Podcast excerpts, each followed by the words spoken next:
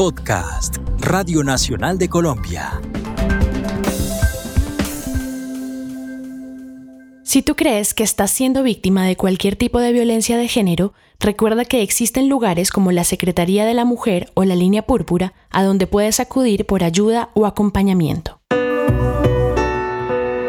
Entre 1971 y 1973, las emisoras de Todelar se convirtieron en destinatarias de cientos de historias epistolares que llegaban de diferentes lugares de Colombia. Cecilia Fonseca de Ibáñez, la real receptora de estas cartas, era una de las poderosas voces femeninas que por entonces revolucionaba la radio colombiana y a quien miles de mujeres escribían buscando un consejo, una voz o solo una amiga.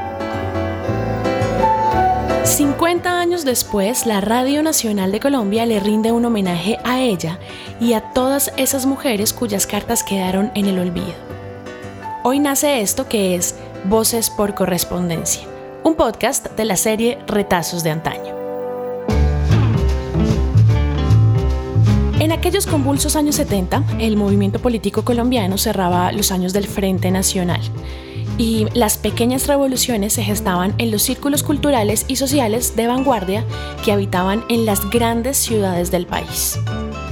Ya para entonces, habían pasado por acá las sufragistas y el derecho femenino al voto había logrado consolidarse en casi todos los rincones del país. El trabajo del feminismo había empezado ya desde unos años atrás, pero en la década de los años 70 apareció la segunda ola del feminismo en Colombia. Esta segunda ola feminista estuvo compuesta en su gran mayoría por mujeres con educación superior quienes habían tenido la oportunidad de conectarse con el contexto social de otros lugares del mundo gracias a sus viajes. Estas mujeres, que buscaban un cambio profundo en sus vidas, también pensaban ahora e incluían en esta nueva ola del feminismo a aquellas mujeres que seguían estando sujetas al machismo en las regiones del país. Esto era el feminismo de la liberación.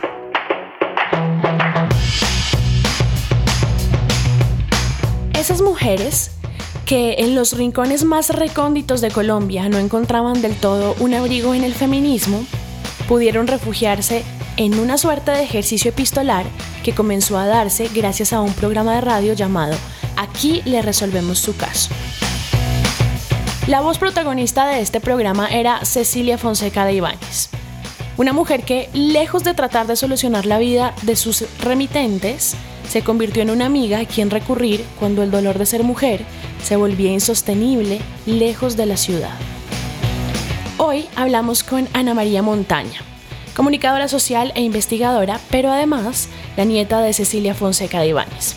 Y hablaremos justamente sobre ese rol que por aquellos años jugó el feminismo, en las mujeres que escribían sus cartas de abandono, de violencia y de olvido, pero también en la vida de su abuela quien se convertiría en una de las voces femeninas más importantes de la historia de la radio colombiana. Yo quisiera que habláramos puntualmente sobre Cecilia Fonseca de Ibáñez como el personaje que era. Y creo que para eso es importante que arranquemos justamente desde ahí, que tú nos cuentes quién era ella desde dos miradas. Uno, desde la intimidad de la casa, quién era Cecilia Fonseca de Ibáñez como abuela, como mamá, como esposa. Y luego entendemos también que tú tuviste la oportunidad de acompañarla en ese espacio que por entonces era tan masculino, que era la radio colombiana, cómo se desenvolvía ella en ese espacio y cómo logró configurarse como un personaje femenino allí. Bueno, pues empecemos por la, por la íntima, digamos. Eh, pues mira, yo crecí en una familia paradójicamente soy la única mujer de cuatro, de cuatro hermanos, o sea, somos cuatro, eh, yo soy la única mujer. Y mi mamá es la única mujer de cuatro también. Ok.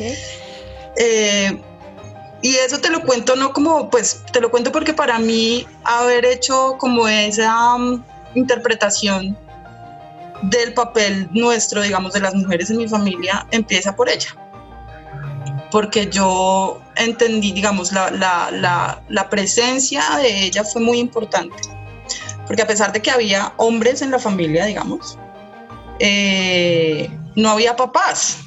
Mi abuelo se murió cuando yo, cuando mi, mi, abuela era muy joven, eran muy jóvenes cuando mi abuelo se murió.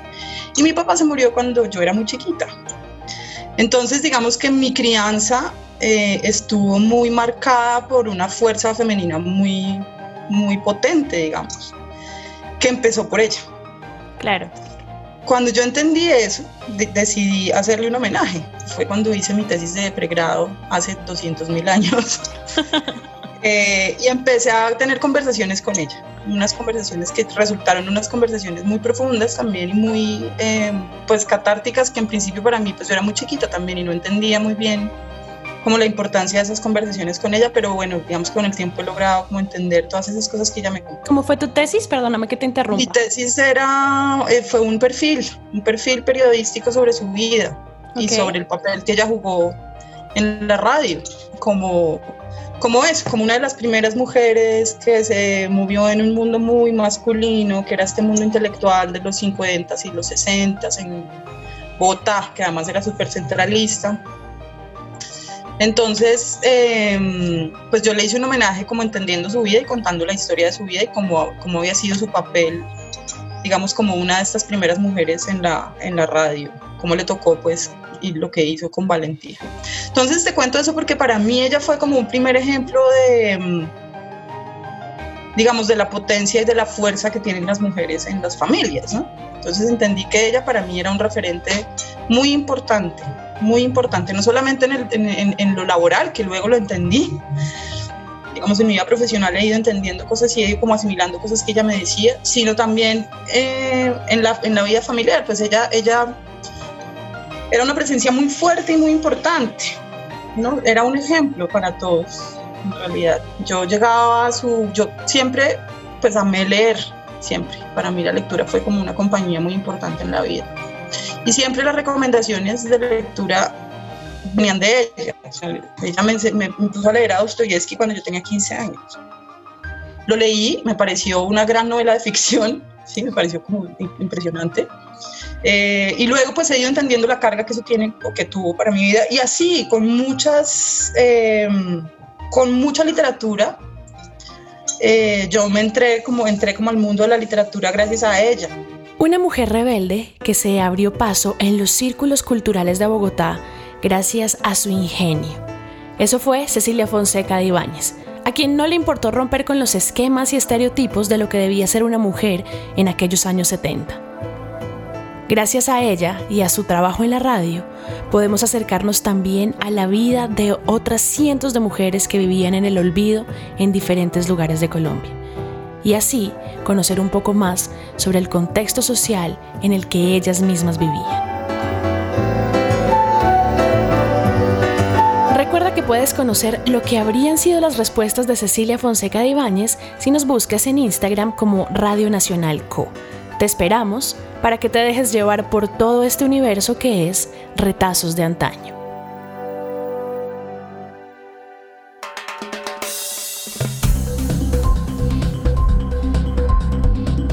Este fue un podcast de Radio Nacional de Colombia.